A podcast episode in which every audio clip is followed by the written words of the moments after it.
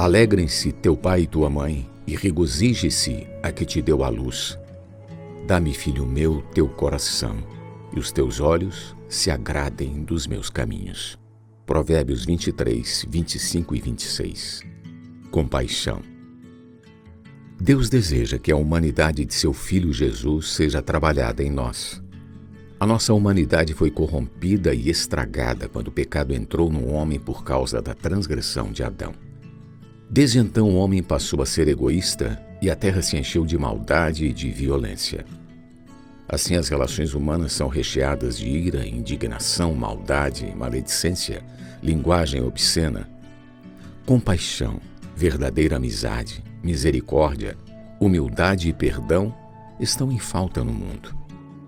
Há uma palavra em grego, splanknon, que foi traduzida por terna misericórdia, por entranhados afetos e misericórdias, capítulo 2, versículo 1, e por ternos afetos de misericórdia, em Colossenses 3,12.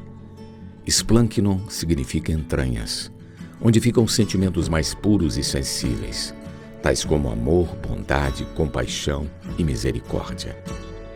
Isso tudo está em Cristo.